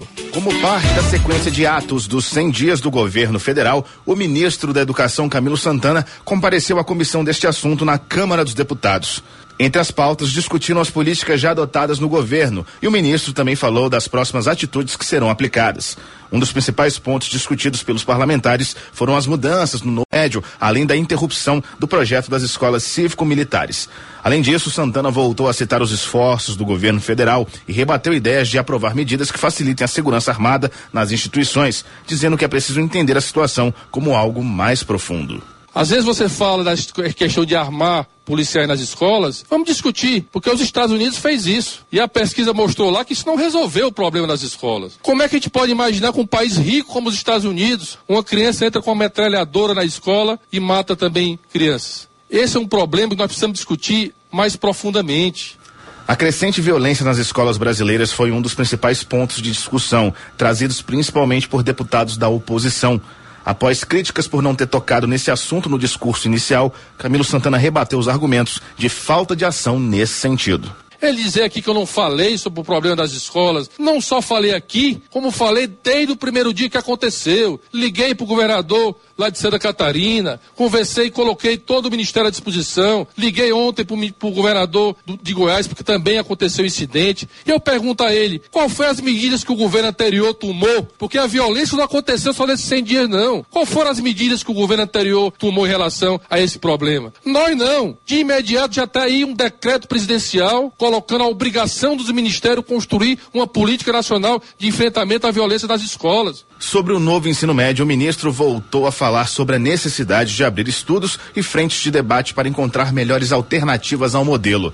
Já sobre as escolas cívico-militares, o ministro disse que não as revogou, mas sim que elas não são prioridade para o novo governo, por terem sido instaladas por decreto e com isso não terem níveis de efetividade comprovado e nem estudos que justificassem essa decisão.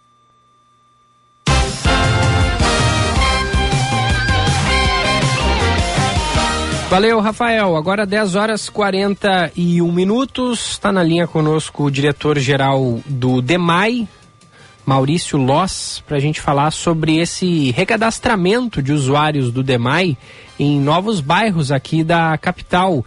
Está é, tá iniciando uma nova fase, né, diretor? Bom dia, obrigado por atender a Band News. Bom dia, Gilberto, tudo bem? Tudo bem. Tudo. Sim, Gilberto, a gente está. Na verdade, nós iniciamos, iniciamos esse, esse contrato em janeiro, esse recadastramento em janeiro, né, para entender um pouquinho melhor do, do, do, perfil do nosso usuário, né, para a gente uh, entender como é que está hoje o consumo desse nosso usuário, né, como é que está sendo direcionado, se tem piscina, né, quantas pessoas moram naquela residência, naquele apartamento, para a gente entender, para a gente conseguir se programar uh, para os nossos investimentos, né, para as nossas ampliações, para ver o perfil daquele bairro, daquela região, se da maneira que a gente vem conduzindo está atendendo de acordo, né? Então a gente vem fazendo esse apelo para a população também, né, que receba os nossos uh, os nossos colaboradores, né? Quem tiver dúvida pode ligar para o nosso 156, né, para confirmar se de fato a gente está uh, ah, operando naquele bairro, naquele momento, para não ter dúvidas, né, de, de abrir sua residência, para ter segurança para isso, tá? Nesse momento agora a gente está entrando na Vila João Pessoa, no, no, São José e na Aparício Borges, né? Já, já passamos por 19 bairros, desde Zona Sul, Ipanema, Guarujá, Tristeza, até aqui Moinhos de Vento, Rio Branco, Partenon, Glória, enfim, a gente está percorrendo aí Porto Alegre, para entender um pouquinho melhor do, do, desse perfil aí dos usuários. É, diretor, Diretor Maurício, bom dia, Jean Costa aqui. É, como é que tem, como é, dentro desses fatos da, de percorrer os bairros, como é que funciona? Hoje em dia, a gente sabe que a população ela teme inúmeros tipos de contatos distintos nas suas residências, porque a gente sabe que existem aproveitadores em qualquer ocasião, né, diretor? Como é que eu, por exemplo, ah, o Jean mora ali no Higienópolis, mora no, no na Tristeza, e aí o Demai está com toda essa com, com todo esse processo de recadastra, recadastra, recadastramento e como é que vai funcionar para a identificação? O pessoal chega com crachá, com algum outro tipo de detalhe que o cidadão porto-alegrense pode identificar e, senti, e se sentir seguro para permitir esse, esse acesso? Como é que funciona, diretor? Isso, Gê. Uh, o colaborador ele vai identificado com uma camiseta, né, que, que é da empresa Aquatec e também com o logo do DEMAI e com um crachá da mesma forma, tá? E a gente também sempre coloca à disposição aqui, que, uh, se alguma pessoa tiver alguma dúvida, pode ligar para o 156 e se certificar, né? Também se a gente está de fato atuando naquele bairro, né? Com o nome do colaborador, pode consultar aqui que a gente também aprova ou não, né, confirma se ele está prestando o, serviço ou não. Tá? E também ele vai com uma guia de serviço, né, vai com uma prancheta ali, preenchendo né, a, a com, com, os dados, enfim, né, com, a, com os questionamentos ali para o usuário. Depois é, da, da visita, qual é o prazo é, para fazer a substituição dos equipamentos, é, diretor? Não, são, na verdade, assim, já são coisas distintas, tá? Não, não, hum. necessariamente até andam juntos a questão do recadastramento quanto a substituição do hidrômetro. Por exemplo, a, a, em relação ao recadastramento, nós já percorremos 19 bairros, mas também uh, pelo nosso cadastro aqui, onde já se identificou que haviam hidrômetros com mais de 10 anos, essa empresa também já fez um levantamento e, e já, nós já agimos em 71 bairros da capital, né? Com hidrômetros muito antigos para fazer essa substituição aí mais, mais imediata, para que se, se, seja feita uma, uma leitura correta, né? Para que não haja nenhum dano para o usuário. É, a partir dos, dos 10 anos, normalmente com 5, ele já perde um pouco da sua eficiência, mas a partir dos 10 anos de uso, o hidrômetro ele, ele acaba ou se tornando mais lento ou mais rápido, dependendo do acúmulo de sujeira, alguma coisa assim. Então pode ser que ele não esteja fazendo uma leitura real né, do, do, do, do consumo. Então por isso que a gente faz essa, essa, essa substituição para que não haja nenhum dano, tanto para o DEMAI quanto para o usuário. É, diretor, vamos lá. Vou, vou para dois pontos agora, dentro desses processos. A primeira aqui é de uma ouvinte nossa, a Neuza, ela, ela pergunta se há de fato a necessidade da, do, do funcionário do DEMAI entrar no imóvel de fato, né? É, se há essa necessidade, é a primeira pergunta. E a minha outra pergunta é em relação aos serviços realizados. A gente sabe que diariamente o DEMAI realiza inúmeras atividades aqui na capital. Hoje a gente sabe que parte dos bairros Cristo Redentor e Jardim... Em relação a, a, ao questionamento da ouvinte, não há necessidade de adentrar na casa. Pode ser feito no portão, até porque é um questionamento rápido. Uhum. Tá? É bem, bem simples, tranquilo. Uh, em relação ao seu segundo questionamento, ali não, não vejo que cortou um pouquinho a ligação. Vamos lá. É, parte dos bairros Cristo Redentor e Jardim São Pedro, hoje na Zona Norte, eles podem ficar sem água em virtude da desativação de uma rede antiga, né? Na esquina das avenidas Assis Brasil e, Ca Carneiro da Fontoura. A gente sabe que essas atividades, elas ocorrem diariamente em inúmeras localidades aqui de Porto Alegre, mas agora como é que, tá esse, como é que funciona esse painel de monitoramento, né? Em relação à falta de água. A gente sabe que inúmeras localidades, quando há alguns serviços mais intensos, elas ficam, em partes mais altas, elas chegam a ficar desabastecidas é, tanto no começo da noite quanto até mesmo no comecinho da madrugada, né? O DEMAI tem algum tipo de painel que monitora essa situação, além dos relatos de moradores, diretor? Exato, nós, nós temos sim, né? A, a, a, gente faz, né, já, inúmeras obras, inúmeras manutenções, assim, para sempre estar tá prestando um serviço de qualidade, né? Algumas manutenções sempre são necessárias, as manutenções uh, programadas a gente sempre cuida para não fazer num dia muito quente, é num dia que a gente sabe que vai ter um alto consumo, mas também há inúmeras paradas emergenciais, quando de fato há alguma fuga, algum rompimento de alguma rede, em que a gente tem que fazer o fechamento daquela rede para que se faça o conserto, né? Nós temos o nosso centro de controle de operações aí que monitoram, né? Todos os nossos reservatórios, as, as nossas redes, se elas estão abastecidas ou não, né? E a gente pode, inclusive, né, a gente convida aí uh, a Band, enfim, se quiser conhecer lá o nosso, o nosso CCO, o nosso CCO, o nosso centro de controle, para mostrar, né, é, é um, um, local muito bacana, a gente tem um telão grande ali e a gente aponta ali nossos reservatórios, todo o nosso sistema ali está mapeado e monitorado, né? Então, de fato, assim, quando a gente tem que fazer algum fecho, alguma manutenção, ah, dependendo do, do, tempo que a gente faz esse fechamento ali, essa, essa, manutenção, acaba assim desabastecendo a rede, né? E quanto mais mais distante assim, né, do, do, do ponto do fechamento, mais demora depois para voltar aquela aquela água na, naquela região, né? A gente uh, acaba entrando muito ar na rede, a gente tem que fazer o expurgo da rede, né? Às vezes o pessoal uh, que a gente abre alguns hidrantes nas ruas, né, que tem que colocar um pouco de água fora, mas também é para sair aquele ar da rede e para que a água chegue melhor lá na ponta, né? Então todo esse processo, assim, é, é, é um processo um pouco mais complexo que às vezes a, a, a, população acaba não entendendo, mas a gente vem vem trabalhando aí e, enfim, também sempre pede para a população uh, ligar para o nosso 156 caso tenha alguma dúvida, a gente pode passar sempre as informações acompanhar o nosso Twitter também, arroba Demaipo, onde a gente passa ali sempre uh, onde há algum fechamento, onde há alguma falta d'água, assim, o motivo daquela água. Uh, muitas vezes ali a gente consegue também dar uma previsão de retorno, bairros afetados. Enfim, a gente procura sempre fazer o máximo para abastecer a população com informações aí e a população também poder se programar. Uhum.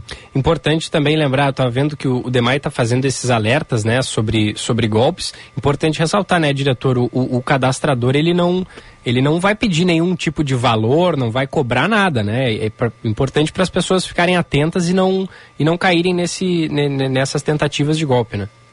Nunca, nunca. Sempre assim, nome completo, CPF, nome do responsável. A gente a gente sabe que às vezes até né, o usuário ele, ele acaba com um pouquinho de receio de passar o CPF, mas de fato é necessário porque é faz parte do nosso cadastro aqui é, e é o que a gente precisa atualizar, né? Mas a gente, né, sempre reforça para que o ouvinte, para que o morador tenha tenha esse cuidado, né, ver se está devidamente identificado ali. E caso tenha alguma dúvida, pode ligar para um 56. Enfim, se não quiser receber naquele momento, a gente atua naquele bairro uh, por mais dias, né? Quiser se certificar, quiser, ó, volta no dia seguinte, alguma coisa assim, a gente está tá aberto, assim, a gente não é nada forçado, né? Não é nada é tudo muito tranquilo. Uhum, uhum. O, o, nosso ouvinte Chico está é, dando uma sugestão justamente porque essa preocupação das pessoas quanto ao golpe, né, as pessoas ficam receosas e ele diz assim, ó, é, que poderia ser de repente criado algum, alguma plataforma digital, um, um, uma espécie de aplicativo para que é, o DEMAI possa enviar previamente uma foto do funcionário para isso, isso evitar qualquer tipo de fraude que o morador possa vir a sofrer. É possível realizar é, um procedimento desse tipo? Sabendo exatamente a foto do, do, do, do cadastrador que vai ir na residência da pessoa, diretor? Olha, é, a gente poderia até pensar nisso. Não sei se seria algo tão simples, né? A empresa tem vários colaboradores, é, enfim, é, às vezes também pode acontecer algum contratempo, mudar alguma rotina, né? Mudar alguma programação. Uhum. Uh, a gente pode, a gente pode avaliar assim. Uh, a gente sabe também que às vezes tem muitas pessoas que não têm, de fato, é o, o, não digo acesso, mas assim esse cuidado de estar ali no WhatsApp, enfim, buscar essa informação também por esse uhum. e-mail, né? Uh, teria que ver também como a gente sabe que o, o contrato, assim, o objeto, né, em se tratando aqui de, de, um órgão público, ele tem um objeto muito bem definido, né? Às vezes algumas coisas não, também não, não estão em contrato, e aí pode alterar um pouco o objeto, alguma coisa assim, pode inclusive gerar algum apontamento, né? Mas a gente pode, pode avaliar sim, e dentro das possibilidades aí implantar. Diretor, eu tenho um último questionamento aqui rapidamente em relação a uma região de Porto Alegre que, em seguida, é, a gente recebe relatos aqui de inúmeros moradores sobre a falta de água, falta d'água, que é o Morro da Cruz, região mais alta aqui de Porto Alegre. A gente sabe que demorou a ter todo esse processo de elaboração e que, por vezes, é, esses relatos chegam quando tem algum tipo de serviço. Como é que é o monitoramento específico dessa região e bem como o próprio contato do DEMAI com, com essa comunidade, né? A gente, a gente sabe que, é, por vezes, alguns líderes comunitários se manifestam também, é, que há uma tentativa de contato, mas que por vezes ele acaba tendo um insucesso, né? Então, portanto, tem esse questionamento porque é uma região que é muito afetada é, semanalmente, pelo menos o indicativo aqui de relatos que a gente recebe. Eu acho que a região aqui que na Band News e na Rádio Bandeirantes, é, como eu e o Gilberto atuamos nas duas rádios, a gente tem essa frequência, né, de, de, de mensagens envolvendo esta zona. É, como é que é o contato e o que, que se pode esperar é, de, de projetos, de repente, que beneficiem, beneficiem esta região? Certo, Jean. Bom, o Morro da Cruz é, é, é um caso onde o DEMAI uh, deu bastante atenção nesse último ano. O Morro da Cruz, no seu ponto mais alto ali, ele tem em torno de 240 metros de, de altura, a cota 238 que a gente chama ali, né, que é um dos pontos mais altos de Porto Alegre. É, são 238 metros acima do nível do Lago Guaíba, né? Então nós ampliamos ali a nossa reservação de água, né? Nós já temos dois reservatórios grandes ali, chamado Cota 200, e a gente colocou, implantou mais dois sistemas ali, cada um de 50 mil litros, que é o, a cota 212 e a cota 238, tá? Além disso, nós, a gente fez uma extensão de rede ali, que a gente está agora finalizando. Uh, foram mais de 6 mil metros de rede, foram em torno de 550 casas contempladas ali, e a gente estendeu uma rede formal agora. Todas as casas ali, onde a gente passou por esse, esse processo, elas têm uma, uma rede formal, todas com seu hidrômetro, todas devidamente abastecidas. A gente já, já conseguiu amenizar muito nesse, nesse último ano aí, com doações de caixas d'água, também com essa implantação de novos reservatórios, e agora com essa finalização das redes aí, muito em breve, nos próximos dias, a gente vai amenizar muito mais. Claro que a gente às vezes não consegue sanar por completo, mas a gente vai amenizar quase que por completo ali esses problemas de falta d'água. Claro que, em virtude de alguma manutenção, alguma coisa assim, e pela, pela região que é populosa ali no morro, uh, quando a gente tem que fazer algum fechamento algo assim, ocorre que por ser uma, uma região bem alta, ela sempre é a primeira a ficar desabastecida, né? E também a última a chegar a água lá, porque ela demora, vai subindo aos poucos, né? Conforme a água vai se espalhando, vai ramificando ali, então vai, ela vai chegando com menor velocidade lá. Né? Então esse também é um ponto. E, no fim, em relação aos líderes comunitários, enfim, como o DEMAI deu bastante atenção a esse ponto lá, a, é, a, é, ao Morro da Cruz, nós, nós temos Bom, caiu, caiu. Perdemos o contato. É, já estava no finalzinho mesmo, era nossa último, nosso último questionamento. A gente agradece ao diretor-geral do DEMAI, Departamento Municipal de Água e Esgotos, Maurício Loss, sobre esses processos de recadastramento, né, que são é, bem importantes e, e, é natural que as pessoas fiquem meio receosas, né, quando chega um, um cadastrador do, do, do DEMAI para fazer ali uma, uma vistoria. Cinco minutos faltando para as onze da manhã, rápido intervalo, a gente já volta.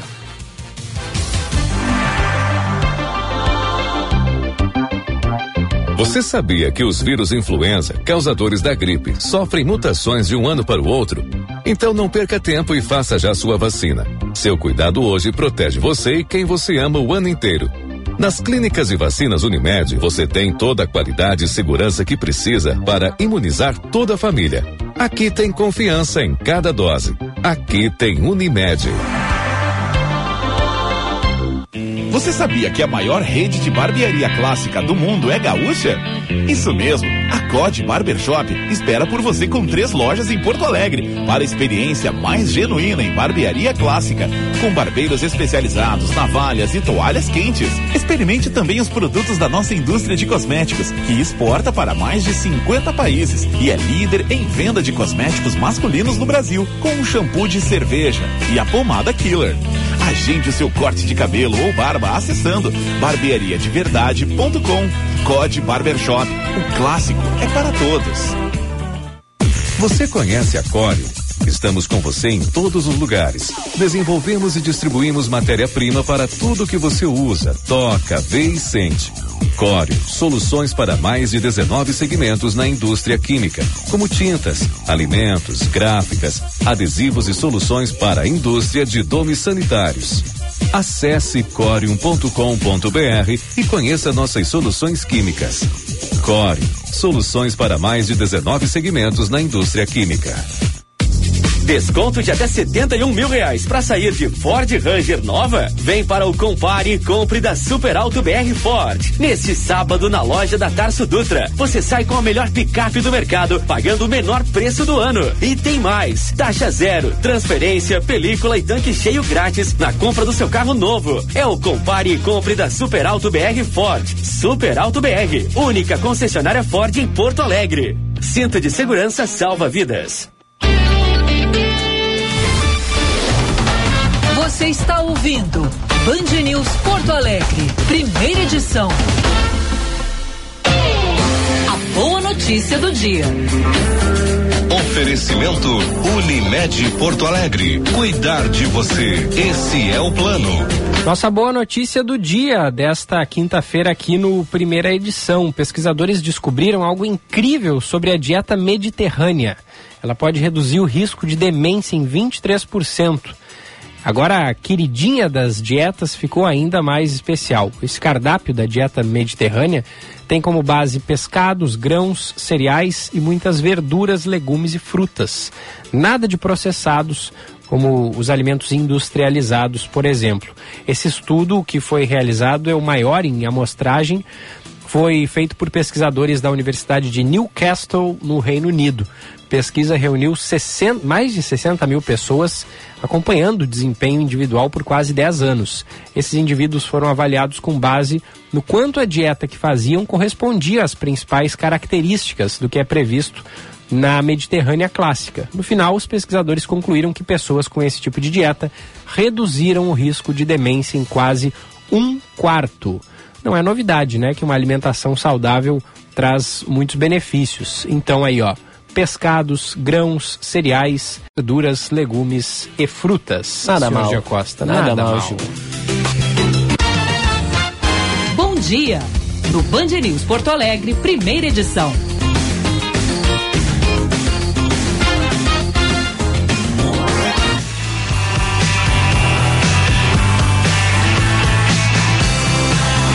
Parabéns aos aniversariantes do dia. Recebam aí o abraço e o carinho do primeira edição. Bruna Vieira está de aniversário hoje. O nosso colega Rogério Forcolém também. O Matheus Bertoldo da Rocha. O Ricardo Chu de Castro. E deixa eu ver quem mais aqui. A Marcele Toaldo. Na minha lista era isso. Na minha lista, o nosso ex-colega da Band News FM, mas lá de Manaus, o Daniel Jordano, a Richelle Moura, Matheus de Paula, Giovana Faber e a Samantha Brum oh, Sami. Um beijo para ela, feliz aniversário a todos.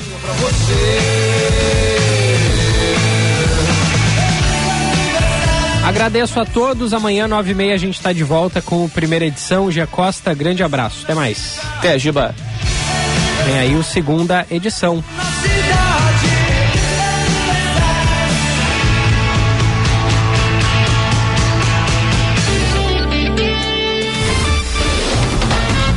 Você ouviu Band News Porto Alegre, primeira edição.